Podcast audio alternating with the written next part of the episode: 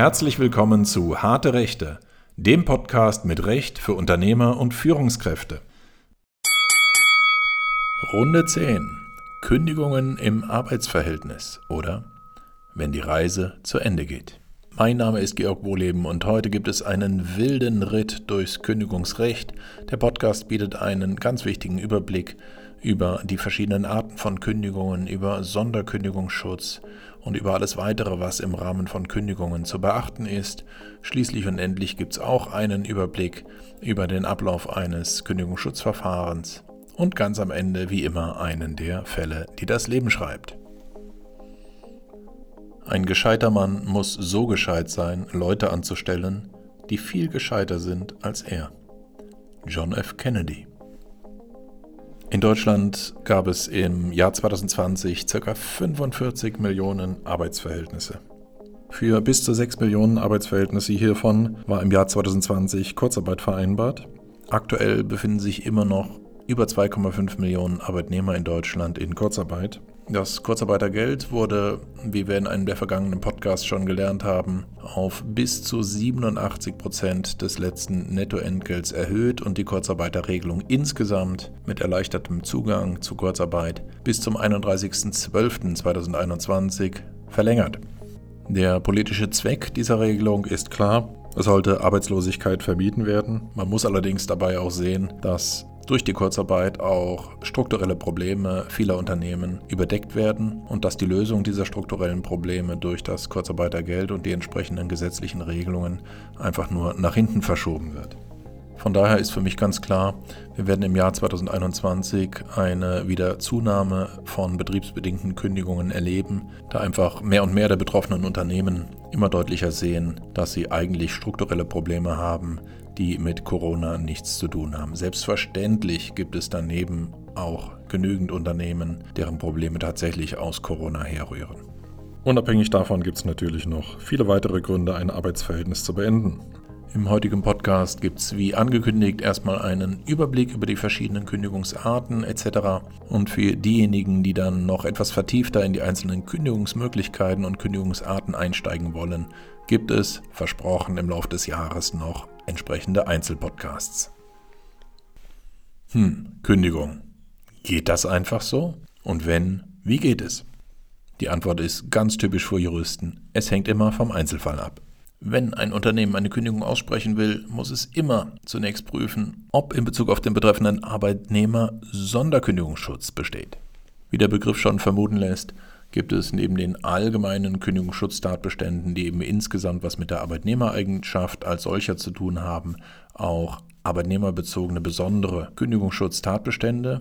Einige Sonderkündigungsschutzfälle kennt jeder von Ihnen. Das kann zum Beispiel sein bei anerkannter Schwerbehinderung oder Gleichstellung mit einem Schwerbehinderten.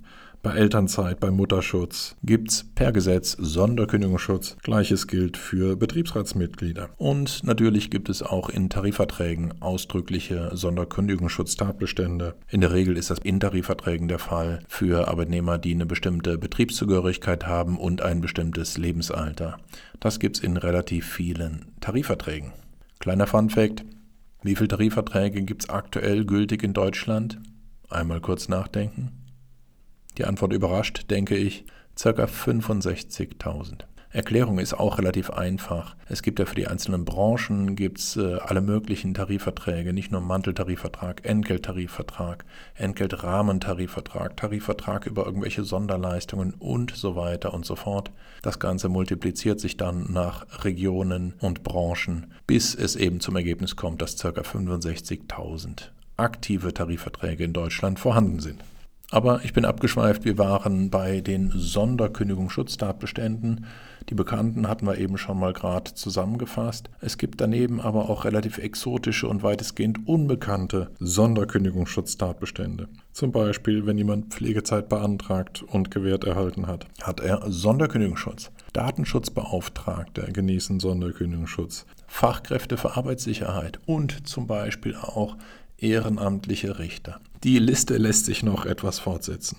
Aber wenn wir gerade gehört haben, dass zum Beispiel ein Datenschutzbeauftragter im Betrieb Sonderkündigungsschutz hat, dann wird ganz schnell klar, dass sich ein Unternehmen sehr sorgfältig überlegen muss, wen es zum Datenschutzbeauftragten ernennt und ob es überhaupt einen Arbeitnehmer zum Datenschutzbeauftragten ernennt. Selbstverständlich können entsprechende Leistungen auch von Drittunternehmen ausgeführt werden, was dann den Vorteil hat, dass eben kein Arbeitnehmer mit Sonderkündigungsschutz versehen wird.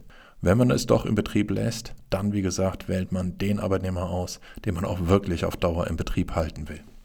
Wenn jetzt unter welchem Aspekt auch immer ein Sonderkündigungsschutz vorliegt, dann bedarf eine Kündigung immer der vorherigen Zustimmung der jeweils zuständigen Behörde.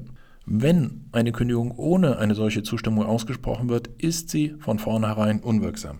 Und Achtung, schmerzhafte Erkenntnis, das gilt auch, wenn das Unternehmen gar nichts vom Sonderkündigungsschutztatbestand weiß. Beispiel, das Unternehmen spricht die Kündigung gegenüber einer Arbeitnehmerin aus, die Arbeitnehmerin erhebt Kündigungsschutzklage und teilt im Rahmen der Klage mit, dass sie schwanger ist. Das Unternehmen wusste nichts davon.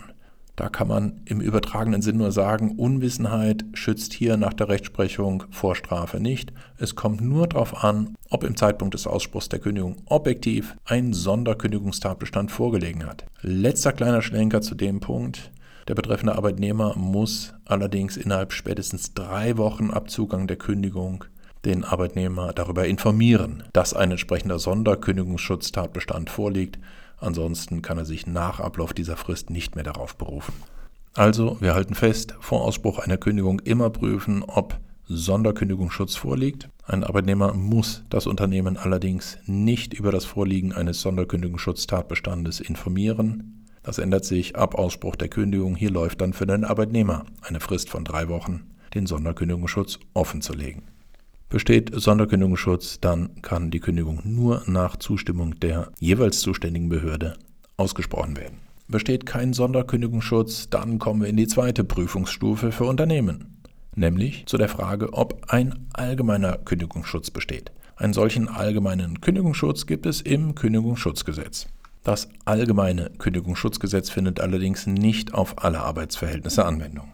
Erste Stufe, das Arbeitsverhältnis muss mindestens sechs Monate bestehen. Das ist im Kündigungsschutzgesetz geregelt. In den ersten sechs Monaten des Arbeitsverhältnisses gibt es keinen allgemeinen Kündigungsschutz. Daraus hat sich so ein bisschen so die allgemeine Weisheit, das allgemeine Wissen in der Bevölkerung entwickelt. In der Probezeit von sechs Monaten kann man immer kündigen. Zweite Stufe ist für die Anwendbarkeit des Kündigungsschutzgesetzes der Betrieb in dem sich der zu kündigende Arbeitnehmer befindet, muss mehr als zehn Arbeitnehmer beschäftigen. Das geht hier nicht nach Kopfzahl, sondern gezählt wird wie folgt. Geschäftsführer zählen nicht, weil sie keine Arbeitnehmer sind. Auszubildende zählen aus dem gleichen Grund nicht. Das sind Auszubildende und keine Arbeitnehmer im Rechtssinn.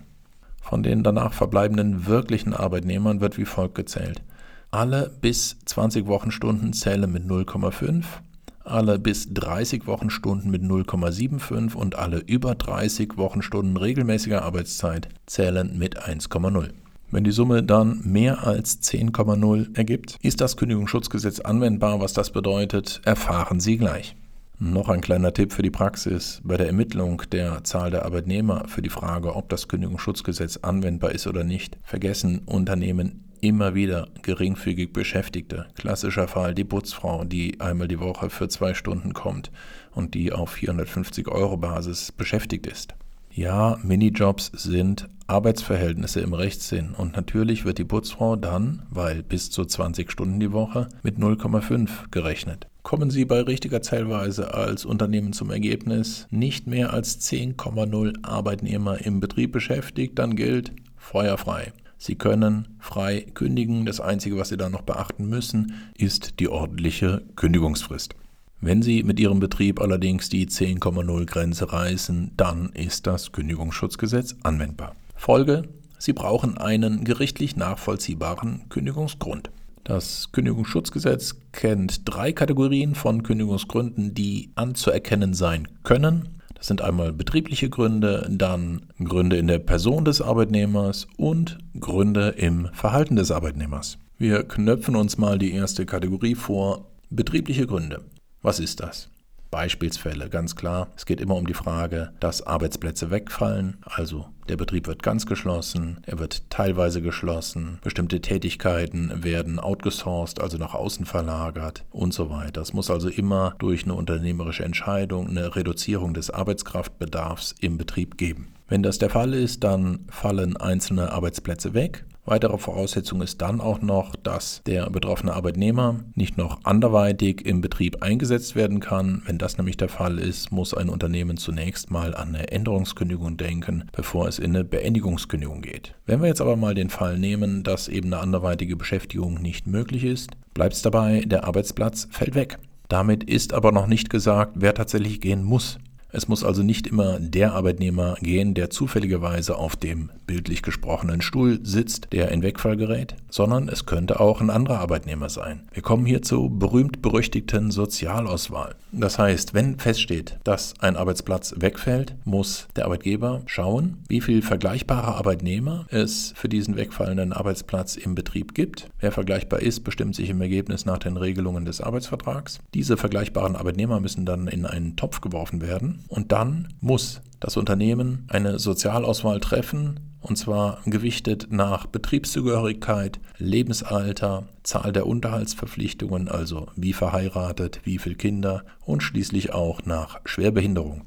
Die einzelnen Kriterien müssen, Achtung, sehr schwammig, angemessen berücksichtigt werden. Und ob das Ganze angemessen erfolgt ist, das überprüft dann im Streitfall immer das Arbeitsgericht. Da eine solche Gewichtung im Rahmen der Sozialauswahl natürlich einiges an Bewertungen zulässt, wird es Sie nicht überraschen, dass gerade die Sozialauswahl bei betriebsbedingten Kündigungen immer der Knackpunkt in Kündigungsschutzverfahren ist. Dass überhaupt Arbeitsplätze wegfallen in einem Unternehmen aufgrund unternehmerischer Entscheidung, kriegt ein Unternehmen im Prozess immer noch ganz gut dargelegt. Bei der Sozialauswahl und bei der richtigen Gewichtung wird es absolut knifflig und da das hier auch einer gewissen Wertung unterliegt, besteht hier immer ein erhebliches Risiko, dass ein Arbeitsgericht die Sozialauswahl auseinandernimmt. Folge ist dann, die Kündigung ist unwirksam. Halten wir fest, eine Sozialauswahl bei einer betriebsbedingten Kündigung muss immer äußerst sorgfältig vorbereitet werden und hat selbst dann immer noch ein erhebliches Risikopotenzial. Kommen wir mal zur zweiten Gruppe von Kündigungen, das sind die personenbedingten Kündigungen. Hm, was heißt das, personenbedingte Kündigung? Na, ganz klar, auf Deutsch, das sind die krankheitsbedingten Kündigungen. Wenn ein Arbeitnehmer entweder wiederholt immer wieder für bestimmte Zeiträume krank ist oder wenn ein Arbeitnehmer dauerhaft erkrankt ist, dann darf ein Unternehmen irgendwann mal daran denken, das Arbeitsverhältnis zu beenden. Das vor dem Hintergrund, dass man irgendwann mal zum Ergebnis kommen muss, dass das Austauschverhältnis, Lohn, Arbeitsleistung und so weiter erheblich gestört ist. Wichtig ist immer, die wiederholten einzelnen Arbeitsunfähigkeitszeiträume oder bei Dauererkrankung eben der einzelne dauerhafte Zeitraum der Arbeitsunfähigkeit, die müssen so erheblich sein, dass ein Unternehmen auch für die Zukunft eine sogenannte negative Zukunftsprognose erstellen kann, dass das Unternehmen also aufgrund der bisherigen Krankheitszeiträume davon ausgehen darf, dass das mit dem Arbeitsverhältnis und mit Leistung und Gegenleistung wohl auch in Zukunft nichts mehr werden wird. Auf Details werden wir in einem der folgenden Podcasts nochmal weiter eingehen. Aber vorab kann man schon mal Folgendes sagen. Eine Dauerarbeitsunfähigkeit kann ein Unternehmen dann mal zum Nachdenken über eine Kündigung bewegen, wenn mindestens ein Jahr an Dauerarbeitsunfähigkeit verstrichen ist, wenn es um mehrere einzelne Zeiträume von Arbeitsunfähigkeiten geht, also eine immer wieder vorliegende Erkrankung, vielleicht auch aus verschiedenen Gründen, dann kann man sich mal so als Daumenformel merken, es muss in drei aufeinanderfolgenden Jahren eine Arbeitsunfähigkeit von insgesamt jeweils deutlich mehr als sechs Wochen gegeben sein, bevor ein Unternehmen mal an eine Kündigung denken darf. Hintergrund zum letzteren Beispielsfall ist auch klar, es gibt nach dem Gesetz Entgeltfortzahlungen für bis zu sechs Wochen. Da sagen im Ergebnis die Gerichte, naja, sechs Wochen pro Jahr scheint der Gesetzgeber wohl in jedem Fall als noch zumutbar für ein Unternehmen erachtet zu haben. Was ganz wichtig ist, wir haben ja gerade gesprochen über eine sogenannte negative Zukunftsprognose. Das heißt, Krankheiten in der Vergangenheit reichen für sich genommen nicht aus. Es kann ja sein, dass die Stand heute, bevor ich eine Kündigung aussprechen will, komplett folgenlos verheilt sind und dass dementsprechend für die Zukunft auch nichts mehr zu erwarten ist. Das heißt, es braucht eine negative Zukunftsprognose. Wie will ich die erstellen? In dem Zusammenhang ganz wichtig das betriebliche Eingliederungsmanagement. Unternehmen sind verpflichtet, ein sogenanntes betriebliches Eingliederungsmanagement durchzuführen, wenn ein Arbeitnehmer in einem Zeitraum von zwölf Monaten mehr als sechs Wochen entweder am Stück oder in mehreren Einzelabschnitten arbeitsunfähig war. Das betriebliche Eingliederungsmanagement dient dazu, einfach zu ergründen, was mit dem Arbeitnehmer los ist und ob und wie die Arbeitsunfähigkeit überwunden werden kann oder ob und wie einer zukünftigen weiteren Arbeitsunfähigkeit vorgebeugt werden kann. Wenn Sie als Unternehmen eine krankheitsbedingte Kündigung eben wegen einer negativen Zukunftsprognose aussprechen wollen und Sie haben aber zuvor nicht ein betriebliches Eingliederungsmanagement durchgeführt, dann wird es für Sie vor dem Arbeitsgericht sehr, sehr schwer, die negative Zukunftsprognose zu begründen, weil Sie möglicherweise oder sagen wir mal ganz sicher nicht alles getan haben, um den Sachverhalt aufzuklären. Wenn Sie schon kein betriebliches Eingliederungsmanagement durchgeführt haben, zu dem Sie gesetzlich verpflichtet sind, dann ist es mit der Grundlage Ihrer negativen Zukunftsprognose nicht so weit her. Also, und das gilt bitte für jede Betriebsgröße, gehen Sie in sich und gucken Sie, ob Sie ein ordentliches System zum betrieblichen Eingliederungsmanagement mit allen Formalien eingerichtet haben. So, zwei Kategorien haben wir von Kündigungsgründen. Wir kommen zur dritten und letzten Kategorie von Kündigungsgründen, den Gründen im Verhalten des Arbeitnehmers. Hier ist ganz klar, der Arbeitnehmer muss eine Pflichtverletzung begangen haben. Das können ganz einfache Pflichtverletzungen sein, wie Verstöße gegen bestimmte Arbeitsvorgaben oder Arbeitsrichtlinien. Aktuell häufen sich die Fälle, in denen Arbeitnehmer trotz entsprechender Anordnung keine Schutzmasken tragen. Weitere Beispiele sind natürlich Diebstähle oder immer wieder gern genommen Beleidigungen von Kollegen oder Vorgesetzten. Also allein zum Thema Beleidigungen von Vorgesetzten und Kollegen und zur Frage, inwieweit das im konkreten Fall eine Kündigung rechtfertigen kann, könnten wir drei Podcasts hintereinander schalten. Aber ich verspreche, bei dem gesonderten Podcast Verhaltensbedingte Kündigung werden wir uns sehr schön mit einzelnen Beispielsfällen von Beleidigungen auseinandersetzen. So, jetzt haben wir bei einem Arbeitnehmer eine Pflichtverletzung die grundsätzlich zu einer Kündigung des Arbeitsverhältnisses führen kann. Kann ich dann immer direkt eine Kündigung aussprechen? Nein. Im Regelfall muss einer Kündigung eine Abmahnung vorausgegangen sein, und zwar eine Abmahnung für vorausgegangenes, einschlägiges, also vergleichbares Fehlverhalten. Vielleicht auch hier ganz klar, es gibt keine Regel, wie viele Abmahnungen vor einer Kündigung ausgesprochen werden. Es gilt also nicht die alte Bolzplatzregel, drei Ecken, ein Elfmeter. Vielmehr kommt es immer auf den Einzelfall an. Es gibt zum Beispiel Fälle, in denen überhaupt keine Abmahnung erforderlich ist. Beispiel. Der Arbeitnehmer stiehlt 10 Euro aus der Betriebskasse. Das ist ein Grund für eine sofortige, fristlose Kündigung des Arbeitsverhältnisses und da brauche ich auch keine Abmahnung mehr vorher. Also ganz klar, bei besonders schwerwiegenden Verstößen brauche ich keine Abmahnung und je kleiner die Verstöße dann werden, desto häufiger muss ich vielleicht vorher mal abgemahnt haben. Liegt auf der Hand, wenn ein Arbeitnehmer eine Minute zu spät zur Arbeit erscheint, dann ist das zwar für sich genommen eine Pflichtverletzung, aber wenn das Arbeitsverhältnis vorher ungestört 30 Jahre bestanden hat, werde ich wohl keine Kündigung hieraus herleiten können, selbst dann nicht, wenn sich diese geringfügige Verspätung ein paar Wochen später trotz Abmahnung nochmals wiederholt. Kleiner Tipp noch zu Abmahnungen. Abmahnungen müssen immer super sorgfältig und sauber formuliert sein. Weiterer Tipp, wenn mehrere Pflichtverstöße vorliegen, dann werden mehrere Abmahnungen ausgesprochen. Warum? Bei Abmahnungen gilt der Grundsatz, ein faules Ei verdirbt den Brei. Das heißt, wenn in einer Abmahnung auch nur eine Passage nicht nachweislich zutrifft, platzt die gesamte Abmahnung mit ihrer entsprechenden Wirkung als Voraussetzung für eine Kündigung vollständig.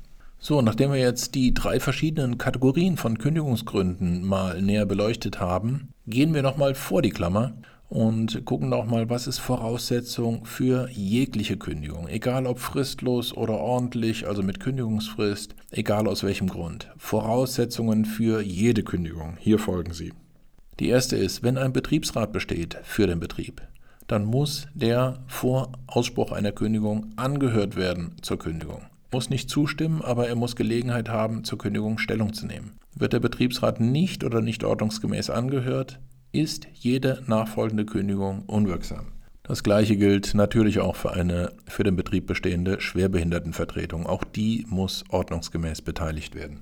Nächste Voraussetzung, die sich inzwischen aber weitestgehend im Allgemeinwissen eingenistet hat, aber auch nur weitestgehend. Jede Kündigung, jede Beendigungsvereinbarung bedarf der Schriftform. Wird die Schriftform nicht eingehalten, ist keine wirksame Beendigung des Arbeitsverhältnisses möglich. Das ist immer wieder auch interessant in den Fällen, wo sich Arbeitnehmer und Arbeitgeber eigentlich einig sind. Ja, es soll nicht mehr fortgesetzt werden. Der Arbeitnehmer verlässt den Betrieb, kommt auch nicht wieder. Das Ganze ist aber nur mündlich vereinbart.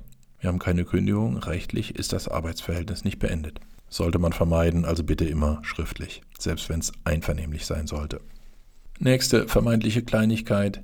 Die Kündigung muss durch eine vertretungsberechtigte Person unterzeichnet worden sein. Und ich sage Ihnen direkt, sicher können Sie hier nur gehen, wenn entweder bei einer entsprechenden Gesellschaft der Geschäftsführer unterzeichnet oder wenn es eine Einzelgesellschaft ist, also Alleininhaber eines Betriebs, da muss der Inhaber des Betriebs unterzeichnen. Es gibt noch Ausnahmefälle, aber diesem Risiko sollten Sie sich grundsätzlich nicht aussetzen. Bitte immer Geschäftsführer oder, wenn es ein Einzelbetrieb ist, der Einzelunternehmer unterzeichnet. Und zwar im Original, sonst gibt es keine Schriftform. Der letzte wichtige Punkt bei Kündigungen ist, das Unternehmen muss die Kündigung nachweislich zustellen. Hört sich so einfach an. Aber ich sage Ihnen direkt, die einzige richtige Lösung ist, eine Kündigung wird entweder in Gegenwart von Zeugen persönlich übergeben oder sie wird durch einen Boten in den Hausbriefkasten des Kündigungsempfängers des Arbeitnehmers eingeworfen und auf einem Doppel für die Personalakten wird vermerkt durch den Zeugen, dass und wann die Kündigung in den Hausbriefkasten eingeworfen wurde. Alles andere, Einschreiben, Einwurf einschreiben, Einschreiben, Rückschein, was weiß ich, ist allenfalls dritte Wahl und aus verschiedensten Gründen in hohem Maße risikobehaftet. Tun Sie sich das nicht an. Weitere Details in einem der folgenden Podcasts. So, jetzt haben Sie es als Unternehmen geschafft, eine Kündigung auszusprechen und zuzustellen. Und was passiert in vielen Fällen? Sie erhalten Post vom Arbeitsgericht, eine Kündigungsschutzklage. Hier ein ganz kurzer Überblick über ein Kündigungsschutzverfahren. Das erste ist vielleicht, ein Arbeitnehmer kann nur innerhalb von drei Wochen ab Zugang der Kündigung Kündigungsschutzklage erheben. Nach Ablauf der Frist, wenn da nicht eine Klage beim Arbeitsgericht eingegangen ist, ist die Kündigung Beton, egal wie unwirksam sie an sich auch sein mag. Also der Arbeitnehmer muss die Frist einhalten. Wenn er sie einhält, dann wird die Klageschrift Ihnen als Unternehmen zugestellt. Es wird dann in aller Regel sehr schnell, meistens ist das so innerhalb von vier, fünf, sechs Wochen, ein erster Termin durchgeführt, ein sogenannter Gütetermin. Wie der Name das schon vermuten lässt, geht es in dem ersten Termin erstmal nur darum, ob man sich in Güte einigen kann. Das Gericht hat hier gar keinen Einfluss auf die gütliche Einigung, sondern das Gericht moderiert hier praktisch ein Gespräch zwischen den Parteien. Wenn man sich in dem Gespräch in diesem Gütetermin nicht einigen kann, dann geht das Kündigungsschutzverfahren erst richtig los. Es werden dann erst die ersten richtigen inhaltlichen Schriftsätze getauscht. Nämlich Sie als Unternehmen müssen dann erstmal begründen, warum Sie die Kündigung ausgesprochen haben, was für Nachweise Sie für die Kündigungsgründe haben, etc. Und es findet dann einige Monate nach dem Gütetermin ein weiterer Termin statt, der sogenannte Kammertermin. Kammertermin, da sitzt dann nicht nur ein Arbeitsrichter, sondern da sitzen drei Richter, nämlich ein hauptamtlicher Richter und zwei ehrenamtliche Richter. Und in diesem zweiten Termin, im Kammertermin, wird dann im Normalfall auch ein Urteil in der Sache gefällt. Durchschnittliche Verfahrensdauer in erster Instanz bis zu einem Urteil, je nach Arbeitsgericht kann man sagen, sechs bis neun Monate. Ja, und wen das erste Urteil, also das Urteil erster Instanz nicht gefällt und wem es besonderen Spaß gemacht hat oder eben auch nicht, der kann dann noch in die Berufung gehen. Durchschnittliche Dauer eines Verfahrens in der Berufungsinstanz circa ein Jahr. Wir reden also davon, dass ein Kündigungsschutzverfahren, sofern es keine Einigung gibt, bis zum Abschluss der zweiten Instanz knapp zwei Jahre dauern kann. Mit dem Urteil zweiter Instanz ist es dann allerdings praktisch in allen Fällen auch wirklich erledigt. Ja, es gibt noch das Bundesarbeitsgericht, aber eine Revision zum Bundesarbeitsgericht muss gesondert zugelassen werden und das findet nur in den wenigsten Fällen statt. Also von daher nach der zweiten Instanz ist in fast 100 Prozent der Fälle Schluss. Wenn man sich die Dauer eines solchen Verfahrens vor Augen führt, wenn man sich dann noch vor Augen führt, dass wenn ein Unternehmen das Kündigungsschutzverfahren verliert, es ja für die Vergangenheit, für den Zwischenzeitraum ab Ablauf der Kündigungsfrist bis zum Ende des Verfahrens alle zwischenzeitlich aufgelaufenen Löhne plus Sozialversicherungsbeiträge nachzahlen muss, dann wird ganz klar, dass hier für Unternehmen ein erhebliches finanzielles Risiko in Zusammenhang mit Kündigungen besteht. Hieraus wiederum folgt ganz klar, dass jede Kündigung wirklich absolut sorgfältig vorbereitet werden muss und es wird aus diesen zeitlichen Abläufen und aus dem finanziellen Risiko auch sehr schnell klar, warum in so vielen Kündigungsschutzsachen Vergleiche geschlossen werden. Unternehmen auf der einen Seite haben ein ganz klares Interesse an der Erlangung einer schnellen Kalkulationssicherheit Und Arbeitnehmer auf der anderen Seite möchten für sich und ihre Zukunft auch irgendwann mal wieder richtig planen können. Und das ganz unabhängig davon, wie sehr sie tatsächlich am Arbeitsverhältnis gehangen haben. Und was haben wir heute alles gelernt?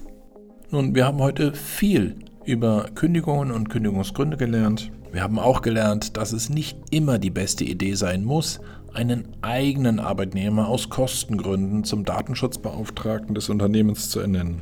Weiter haben wir gesehen, dass in Bezug auf Sonderkündigungsschutz es auch nach Ausspruch einer Kündigung immer noch zu unangenehmen Überraschungen für das Unternehmen kommen kann. Und last but not least, wir haben gelernt, ganz wichtig, eine Kündigung muss absolut gut vorbereitet werden und, genauso wichtig, sie muss auch nachweislich zugestellt werden. Und jetzt Fälle, die das Leben schreibt. Lehrreiches und manchmal auch Kurioses aus dem Alltag des deutschen Rechts.